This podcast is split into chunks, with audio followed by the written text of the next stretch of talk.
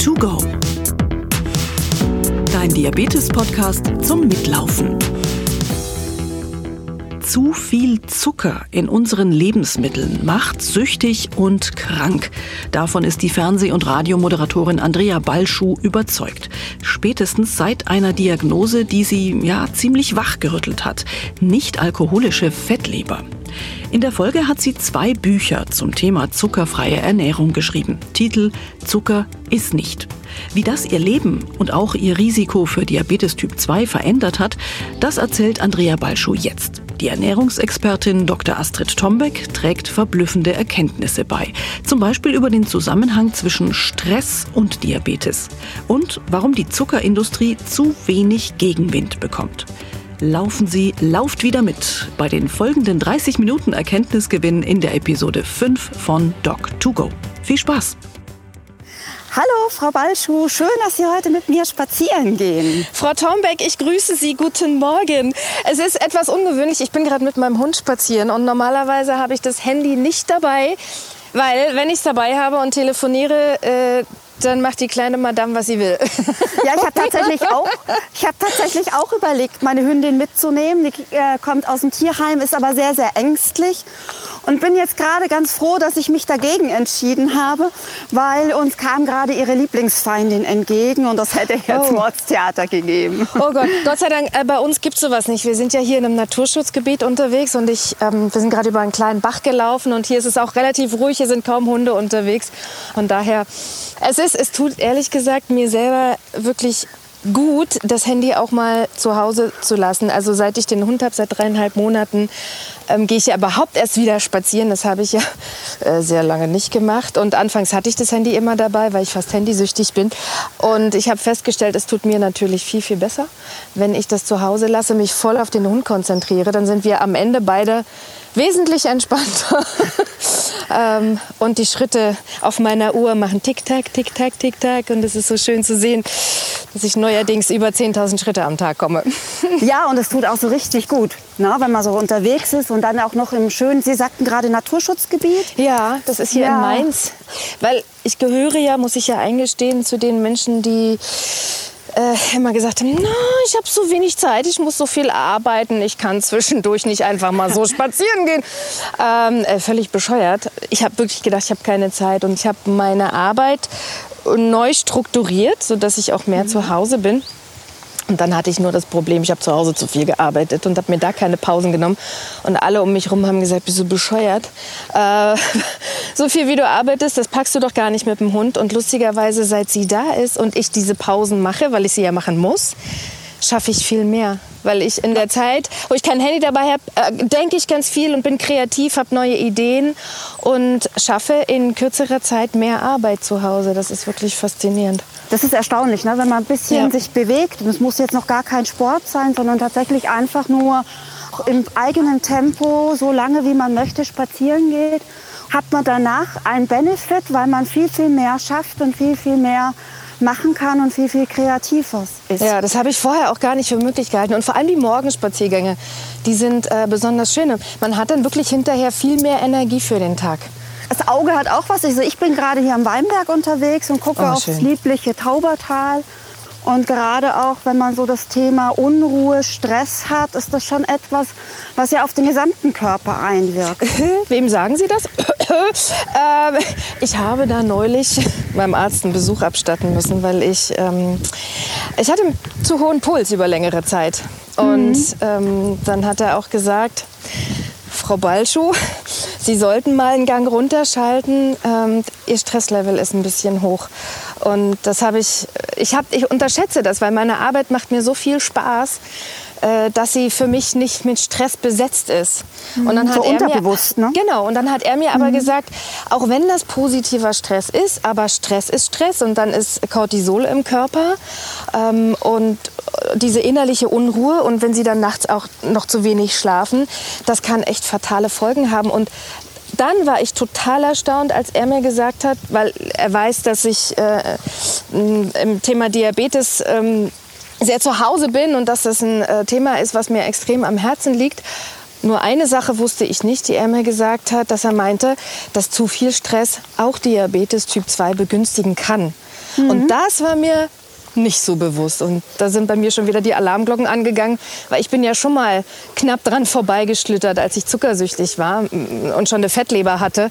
Und damals sagte mir mein Arzt schon vor fünf Jahren, also wenn ich so weitermache, wenn ich weiterhin so viel Süßes esse, obwohl ich jetzt nicht stark übergewichtig bin, ich hatte so 70 Kilo bei 1,63, äh, könnte das auch auf einen äh, Typ-2-Diabetes hinauslaufen. Und dann habe ich das ja in den Griff bekommen. Ich habe ja dann auf Zucker verzichtet, erst mal 90 Tage und bin seitdem, bin seit vier Jahren im Grunde genommen komplett zuckerfrei.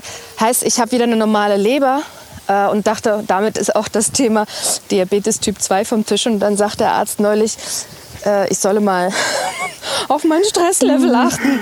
Nicht, dass das dann wieder in die Richtung geht. Aber womit hängt denn das zusammen? Ja, das hängt tatsächlich beides eng zusammen. Sowohl der Zuckerkonsum, auch unter Stress vielleicht, und der Stress an sich und die Ausschüttung des Cortisols. Dazu gibt es eine Theorie, die heißt die Selves-Sprain-Theorie. Die sagt, also wir haben zwei verschiedene genetische bedingte Stresstypen. Der A-Typ ist der, der Adrenalin ausschüttet, der vom Säbelzahntiger praktisch weggelaufen ist. Ja. Und wir haben den B-Typ, das ist der, der eigentlich in der Höhle abwartet, bis der Säbelzahntiger vorbei ist. Und der schüttet hauptsächlich Cortisol aus und da sagt das viszerale Bauchfett, also das tiefe Bauchfett dem Gehirn, pass auf, wir müssen jetzt in der Höhle bleiben, weil sonst kommt der Säbelzahntiger und frisst uns. Und mhm. liebes Gehirn, du hast vielleicht jetzt Stress, aber ich behalte alles in meinem Bauchfett, in meinem Leberfett. Und dadurch ist tatsächlich, obwohl ich nicht unbedingt mehr esse, eine erhöhte Insulinresistenz gegeben, allein durch die erhöhten Cortisolspiegel. Und ich glaube, das ist in der heutigen Zeit ein Riesenthema, weil um mich herum sind so viele Leute, die so gestresst sind und äh, so viel arbeiten und sich so wenig Auszeit auch für sich nehmen. Also ich habe ja lange Zeit auch dazu gehört, dass denen diese Gefahr überhaupt nicht bewusst ist, weil ich glaube, für viele äh, ist, ist, nur im Bewusstsein, ja, ja, zu viel Zucker äh, führt zu Diabetes Typ 2. Ja, und dazu kommt, wenn ich in diesem Stresslevel bin, also dieser Stresslevel, dieses Cortisol alleine macht eben schon diese Insulinresistenz und damit das erhöhte Risiko auf den Diabetes. Dazu kommt eben auch noch, dass mein Gehirn natürlich hungrig ist nach Energie. Ja. Und was liefert besser Energie als Zucker? Und am besten vielleicht noch in einer günstigen Kombination mit Fett, also Schokolade und süße Stückchen und sowas. Und mein Gehirn ist in dem Moment kurzfristig gesättigt und beruhigt, das Stresslevel kurzfristig scheinbar fürs Gehirn runtergefahren, aber für den Körper natürlich führt das tatsächlich, Sie haben das ja auch letztens mal so formuliert, es führt in eine Sucht. Ja, total. Wie war denn das bei Ihnen? Sie haben jetzt gesagt, vor, seit vier Jahren ungefähr zuckerfrei. Genau. Wie ist es Ihnen da ergangen? Ähm, ich habe damals mehrmals am Tag brauchte ich Süßes. Also ich konnte mich fast gar nicht dagegen äh, wehren. Ich war wie ferngesteuert. An jeder Tankstelle habe ich mir einen Riegel mitgenommen, weil einfach dieser dieser Drang so stark war. Und das ist ja dann äh, ein Teufelskreis. Wenn der Blutzuckerspiegel fällt und der Körper das wieder braucht, dann schiebst du halt was hinterher.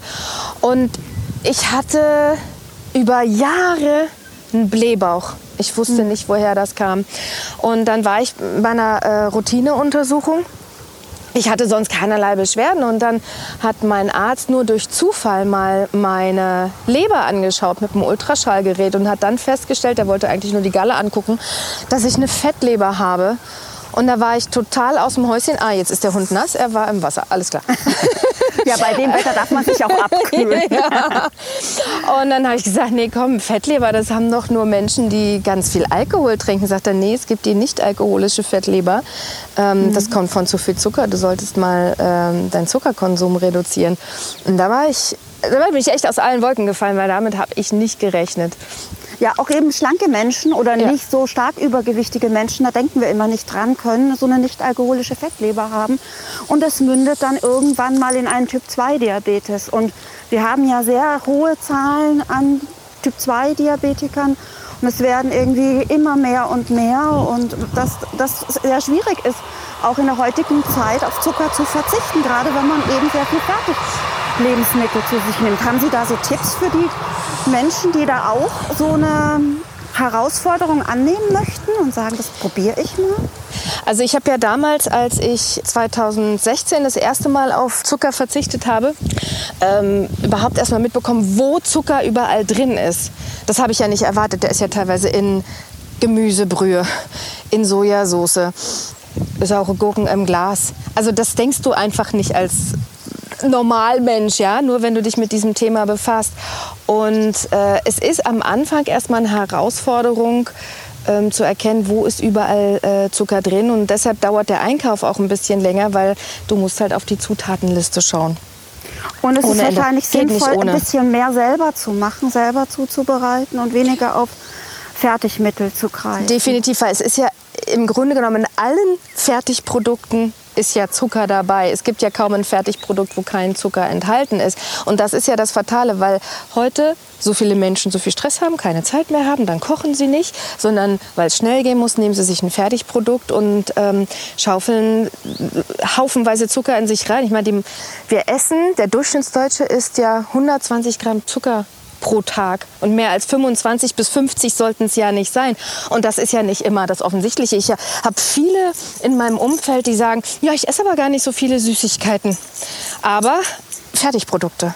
Und das ist denen ja nicht klar, dass sie auch damit ganz viel ähm, Zucker zu sich nehmen. Und deswegen habe ich in der Anfangszeit und mache es auch heute noch so, zum einen viel selber gekocht. Es muss aber immer schnell gehen, trotz alledem. Ich, ich koche meistens was, was äh, in, in 20 Minuten fertig ist, nehme ich dann mit. Oder wenn ich essen gehe, dann verzichte ich auf äh, Soßen und äh, Dressings.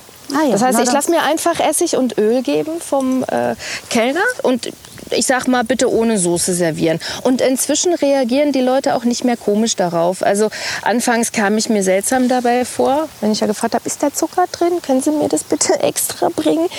Aber das ist heute schon geläufiger und es ist so viel leichter für mich geworden. Ich vermisse auch nichts. Ja? Viele bedauern mich ja. Ach Gott, du Arme, hast du überhaupt noch Spaß im Leben, weil du ja im Sommer kein Eis isst und keine Schokolade? Was ja nicht heißt, wenn ich, wenn ich zuckerfrei bin, dass ich mir nicht mal was gönnen könnte, wenn ich da Appetit drauf hätte. In der Tat, und das ist das Schöne, durch den Zuckerverzicht sind die Heißhungerattacken ja weg.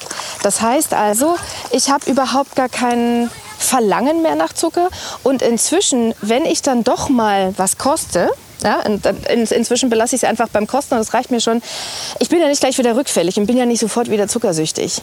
Sondern das passiert ja nur, also wenn du eine Weile auf Zucker verzichtet hast und dann gönnst du dir mal wieder was, dann passiert ja nicht gleich was.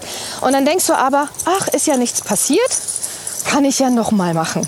Die Frage und, ist, schmeckt es ja. dann überhaupt noch? Man, man, hört immer wieder, dass die Geschmacksnerven sich ja vollkommen verändern. Wenn man es ist, also mir ist es inzwischen zu süß. Mhm. Wenn ich was Süßes mir gönne, ausnahmsweise, es kommt extrem selten vor. Das ist nur, wenn wir mal in einem Restaurant sind und dann wird ein wirklich besonderes Dessert serviert. Dann wähle ich aber die aus, die nicht so süß sind.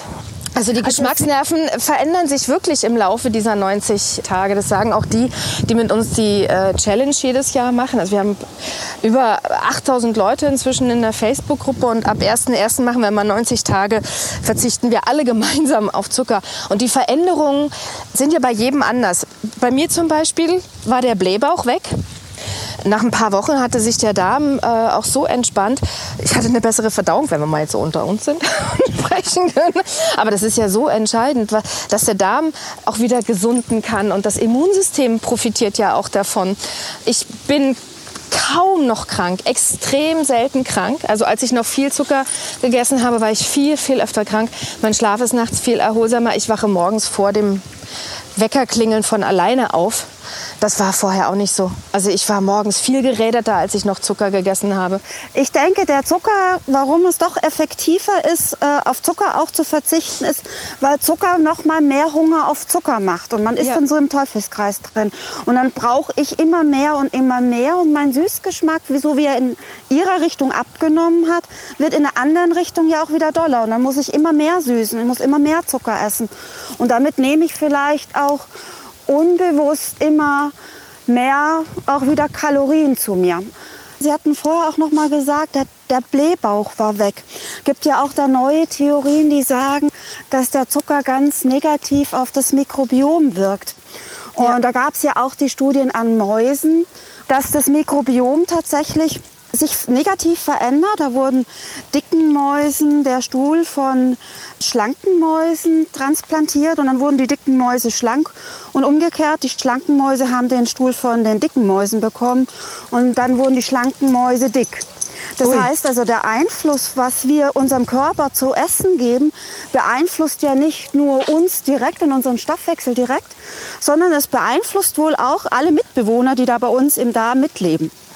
Und was das am Ende für Auswirkungen hat, eben vor allem auch auf Übergewicht und auf Stress, Immunsystem, ja. Entstehung von Krankheiten, da wissen wir, glaube ich, gerade aktuell noch sehr wenig.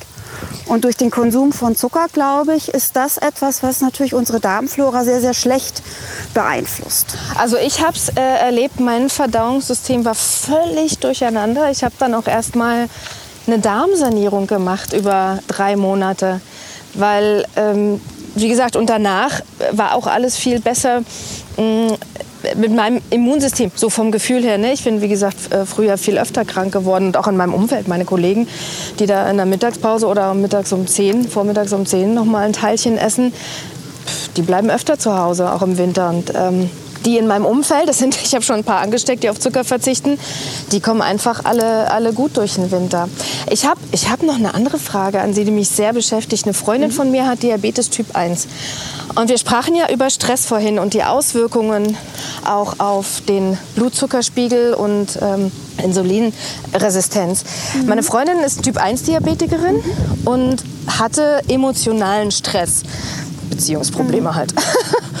und ähm, die hat zu der Zeit einen sehr, sehr hohen Blutzuckerwert gehabt. Ich habe sie ständig gefragt, wie ist dein Blutzuckerwert, Blutzuckerwert? Und sie hat sehr stark abgenommen. Zehn mhm. Kilo innerhalb kürzester Zeit. Was passiert denn, wenn äh, Typ-1-Diabetiker viel Stress haben und unter diesem Stress dann sehr schnell viel abnehmen? Also ich denke, da muss man unterscheiden, was macht die Hormone auf den Blutzucker und warum nimmt jemand bei Stress ab. Diese Abnahme bei Stress ist eher dieser A-Typus, der stark auf Stress mit Adrenalin und nicht mit Cortisol reagiert. Der mit Cortisol reagiert, der klassische Typ-2-Diabetiker, nimmt unter Stress eher zu, auch wenn er nicht mehr isst. Der klassische A-Typ, der unter Stress vor allem Adrenalin ausschüttet, der nimmt dann auch unter Stress massiv ab, weil das Gehirn eben zu 90 Prozent Energie raubt. Aber die Hormone insgesamt hängen natürlich eng zusammen. Und alle Hormone sind letztendlich gegen das Insulin und erhöhen den Blutzucker, sobald Adrenalin oder auch Cortisol ausgeschüttet werden. Das heißt, was beim Typ 1 mhm. Diabetes dann natürlich passiert, nachdem Insulin ja fehlt, ist, dass unter diesem hohen Stress der Blutzucker durch die Decke geht. Und da muss man dann eben unterscheiden, das ist was kurzfristiges. Also ich habe mich jetzt in dem Moment mal kräftig über den Chef geärgert. Dann äh, empfehlen wir den Patienten einfach mal gut durchzuschnaufen und nichts zu machen und abzuwarten, weil da geht es meistens in der Regel wieder runter, weil das Adrenalin nur eine kurze Zeit im Blut ist und dann auch wieder abgezogen wird. Mhm. Wohingegen ist es so ein chronischer Stress, also dieser Beziehungsstress. Da wird natürlich auch noch permanent Adrenalin und permanent Cortisol ausgeschüttet. Und da muss man tatsächlich anfangen, die Insulintherapie anzupassen mit erhöhten Korrekturen, vielleicht auch verschärften Korrekturen. Weil wenn der Zucker dann so hoch ist, begünstigt das natürlich auch dann wieder die Gewichtsabnahme, weil der Zucker nicht in die Zellen kommt, sondern über den Urin ausgeschieden wird. Und welche Folgen kann das haben, wenn das nicht angepasst wird? Na gut, langfristig äh, kann es natürlich zu Folgeerkrankungen kommen, wenn ich eine längere Zeit unter diesen hohen Zuckerwerten stehe. Kurzfristig kann es in der Entgleisung enden, also in der Ketoazidose. Okay, Deswegen, ich werde mit meiner Freundin reden. Deswegen, es muss tatsächlich behandelt werden, ja. indem man eben engmaschig korrigiert. Häufig ist es ja so, wenn man dann so unter Stress steht und auch in so einer schwierigen Lebenslage ist, dass die Menschen dann sagen, ach komm, der Zucker ist jetzt nicht wichtig, ich kann mich jetzt da nicht drum kümmern. Hm. Ja, Aber ja, genau so hat sie geredet, ja. ja. Gerade in der Phase ist es dann natürlich wichtig zu sagen, okay, jetzt muss ich engmaschig dranbleiben und auch engmaschig korrigieren. Mein Körper braucht jetzt einfach mehr Insulin. Ja. Das ist ja auch oft ein Thema zwischen meiner Tochter und mir, denn sie hat in ihrer Klasse eine, die seit ihrem dritten Lebensjahr Typ 1 Diabetikerin ist. Und da hat, äh, hat mich meine Tochter aufgefragt, Mama, hat die Diabetes, weil sie zu viel Zucker gegessen hat? Und dann erklär meinem Kind, äh, es gibt verschiedene Formen von ähm, mhm. Diabetes, weil mhm. meine Tochter kriegt natürlich mit, ich verzichte auf Zucker, sie weiß warum und sie bekommt ja von mir äh, keine Nutella-Brote und äh, keine Schokolade mit in die Schule und sie kommt natürlich manchmal nach Hause und sagt, oh Mama, kannst du mir nicht auch mal eine Schokolade mitgeben? Die haben alle in meiner Klasse, haben sie Milchschnitte und Dings da und die Schokolade und die Schokolade. Und ihr dann verständlich zu machen, warum ich das nicht mache. Dass sie dann nämlich in der Schule total müde wird, sich dann nicht konzentrieren kann und sagt, und dann argumentiert sie, aber Kinder sind ja echt pfiffig. Ja, aber warum, ähm, warum darf ich denn dann abends keine Schokolade essen, wenn es müde macht? Du sagst doch immer, ich soll abends keine Schokolade essen, weil ich dann nicht einschlafen kann. ja, wo, aus ihrer Sicht sehr logisch. Also, ich dachte auch, cleveres Kind. Sie versucht Nee, aber ich habe Gott sei Dank Glück, dadurch, dass ich es ihr ja vorlebe. Ich verbiete ihr das nicht. Also meine Tochter darf auch Süßigkeiten essen. Ähm, aber es gibt Regeln. Also abends zum Beispiel gibt es nichts Süßes. Und äh, wenn wir äh, im Sommer Eis essen, dann hat sie ein Eis am Tag, aber nicht zwei oder drei Eis am Tag wie ihre Freundinnen. Da müssen wir dann auch manchmal diskutieren, wenn ich Nein sage. Aber das ist ja, und ich habe ihr dann auch gesagt, im ersten Moment ist sie natürlich äh, bedröppelt, wenn die Freundin noch ein zweites Eis essen darf und ich sage nein. Und dann sage ich ihr, mein Schatz, das ist ein Nein aus Liebe. Ich liebe dich sehr und ich möchte, dass es dir gut geht. Und ich weiß, wenn du jetzt dieses zweite Eis isst, das ist einfach wirklich so eine Zuckerflut, die da auf dich äh, eindrischt, auf diesen kleinen Körper. Sage, ich weiß, was das mit deinem Körper macht. Und ähm, du darfst was Süßes essen, aber du weißt in Maßen. Und das äh, Lustige ist so Halloween, wenn die Süßigkeiten einsammeln an der Tür. Dann hat sie eine riesen Tüte voller Süßigkeiten und die liegen dann einfach in der Ecke bei ihr zu ja. Hause. Also sie geht da gar nicht ran. Da geht es ihr wirklich nur ums Einsammeln und sie hätte auch freien Zugang zu Süßem. Also es ist nicht so, dass ich es verstecke. Äh, wir gehen da ganz offen mit um. Und wenn sie was haben will, dann fragt sie. Mhm. Und dann so habe ich es unter Kontrolle. Ich glaube, das ist für viele im Alltag echt ein schwieriger Grad zu wandeln. Ne? So von einer Seite Süßigkeiten schon erlauben, weil alles, was verboten ist, ist natürlich umso interessanter, gerade wenn man dann woanders ist, auf dem Kindergeburtstag oder in der Schule, wo dann vielleicht da Zugriff möglich ist. Aber ja. auf der anderen Seite das Verständnis zu erwecken, auch schon bei kleineren Kindern zu sagen, das tut dir einfach nicht gut. Ihre Tochter darf praktisch die Süßigkeiten schon essen. Sie fragt aber, das heißt, sie haben ihre Regeln. Und mit diesen Regeln und dem, mit dem Erklären kommen Sie mit Ihrer Tochter da ganz gut zu Rande. Ja, äh, Gott sei Dank kommen wir gut zu Rande. Ich sehe es aber im äh, Freundeskreis, wo das teilweise wirklich ähm, eskaliert und äh, wo Kinder dann fast aggressiv werden, wenn die Eltern dann mal sagen, es, es gibt nichts. Oder Eltern einfach, weil sie nicht wollen, dass ihr Kind austickt, daneben sagen, na gut, dann, dann ist das doch.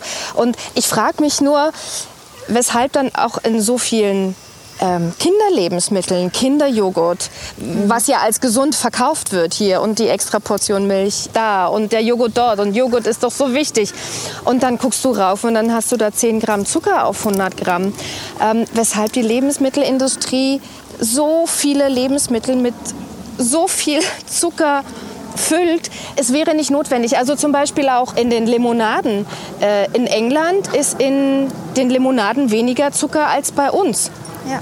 Und ich frage mich, warum da nicht massiver eingegriffen wird, wenn ähm, ja allen bewusst ist, wie krank uns zu viel Zucker macht. Aber man hat das Gefühl, äh, dass das aus der Diskussion trotzdem weiter außen vor gelassen wird, also Lebensmittelampeln und sowas. Das scheint mir alles in weiter Ferne zu sein. Und ja. die Aufklärung auch äh, der Eltern. Also oftmals wissen Eltern gar nicht, was sie ihren Kindern damit antun, was sie ihnen alles geben. Es ist absolut erstaunlich, wenn wir sehen, was Zucker letztendlich, also von Karies angefangen bis über Veränderungen des Mikrobioms hin zu Übergewicht und zu einer Art ähm, Zuckersucht führt, ist es sicherlich sehr, sehr unwahrscheinlich, warum das überhaupt nicht verboten wird aktuell und warum wir in den letzten Jahren da so viele Diskussionen darüber führen, warum der Zuckergehalt nicht reduziert werden kann. Aber tatsächlich ist Zucker auch eine Industrie. Wir haben hier eine sehr, sehr hohe Landwirtschaft Die Lebensmittel schmecken den Menschen sehr gut. Ne? Zucker ist etwas, was unser Gehirn ja im ersten Moment belohnt. Und je mehr Zucker ich esse, umso mehr Zucker muss ich in der Folge haben. Umso mehr muss ich von der süßen Limo trinken, umso mehr Süßigkeiten muss ich essen. Damit wird der Markt tatsächlich auch noch mal angekurbelt.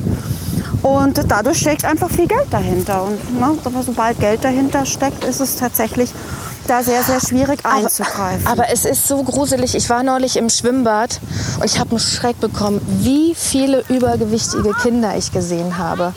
Das, äh, also ich habe wirklich einen richtigen äh, Schreck bekommen und was das ja dann auch für Folgen für später haben wird, weil wenn Kinder jetzt schon unter Übergewicht leiden, die kriegen das ja dann als Erwachsene kaum noch in den Griff.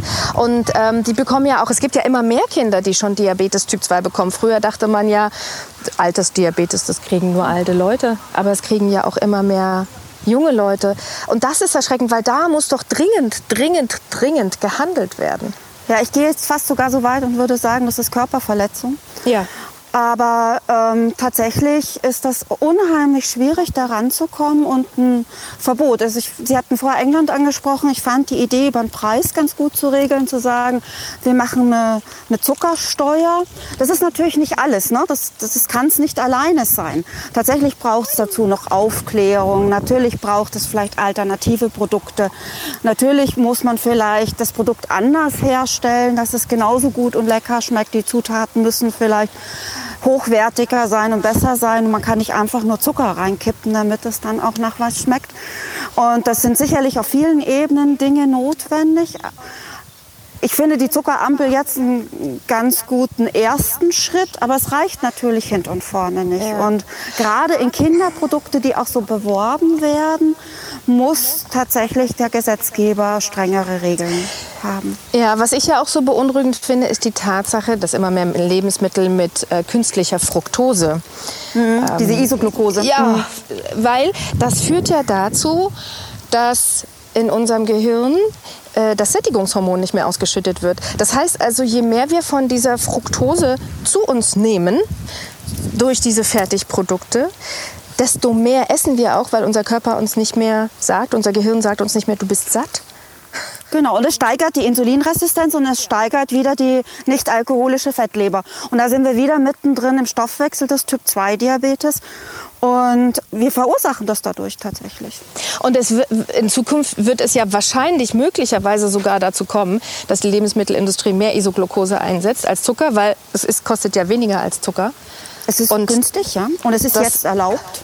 Ja, und das hat ja fatale Folgen. Dann werden die Menschen ja noch dicker. Und viele Menschen sind tatsächlich dann auch nicht aufgeklärt und sagen, ach ja, Fructose ist ja Fruchtzucker. Das ist doch gesund, ne? Sehr gesund. Macht ja sowas, so was Gesundes her. Und viele Patienten verwechseln das auch. Also ich kriege ganz oft die Anfrage zu sagen, ja, wenn ich jetzt keinen Zucker essen soll, dann esse ich aber dann den Blütenzucker oder den Fruchtzucker oder den, den Kokoszucker. Das ist ja alles pflanzlich und das ist ja dann alles gut. Und oder ich nehme Honig statt Zucker. Oder ich nehme Honig statt Zucker, ja. Was ja Zuckerwasser ist im Grunde genommen, ja. Ja, sicherlich mit noch ein paar Vitaminen drin, aber das äh, haut es letztendlich nicht raus, was es am Ende doch für einen Schaden macht im Körper bei größeren Mengen.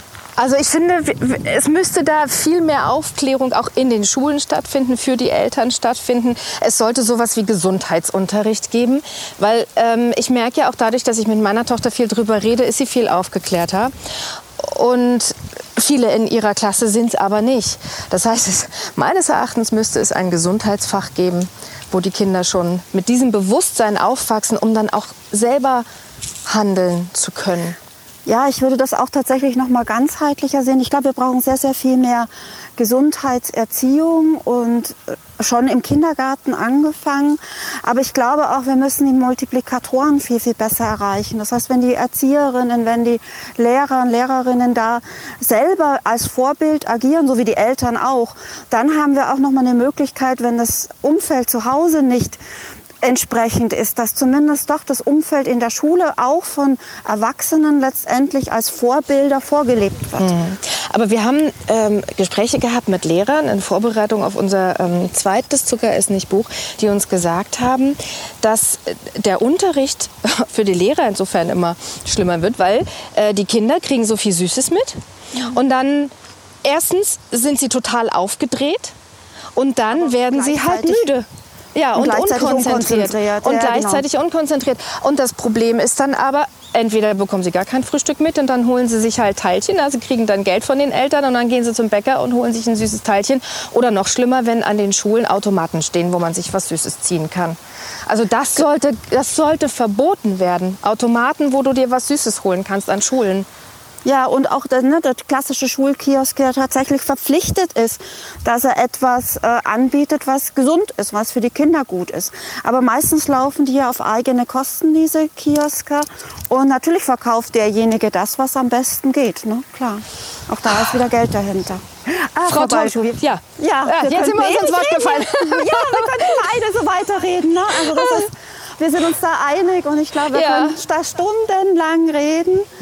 Ich werde ähm. auf jeden Fall erstmal mit meiner Freundin, mit der Typ-1-Diabetikerin reden, äh, dass die das mit ihrem Stress und dem Blutzucker wirklich strenger kontrolliert, weil das hat mir gerade Sorgen gemacht, was Sie da Sie, Sie können ähm, auch gerne meine Adresse haben. weitergeben. Sie kann sich gerne bei mir melden und ich wünsche Ihnen weiterhin auch viel Energie und viel Kraft, auch in den Diskussionen mit der Tochter und viel Spaß mit der Skier zum Gassi laufen. Dankeschön. Mir hat es riesen viel Spaß gemacht mit Ihnen ein bisschen spazieren zu gehen.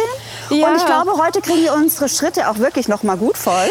Ich, ich, kann mal gucken, wie viel ich inzwischen schon habe. Unser Spaziergang hat gebracht 4900 Schritte. Ja, super. Das kommt bei mir auch hin, weil ich bin jetzt bei 7630. 10.000 Schritte am Tag sollten wir äh, jeden Das schaffen Tag wir heute gehen. noch. Das schaffen wir auf jeden Fall noch.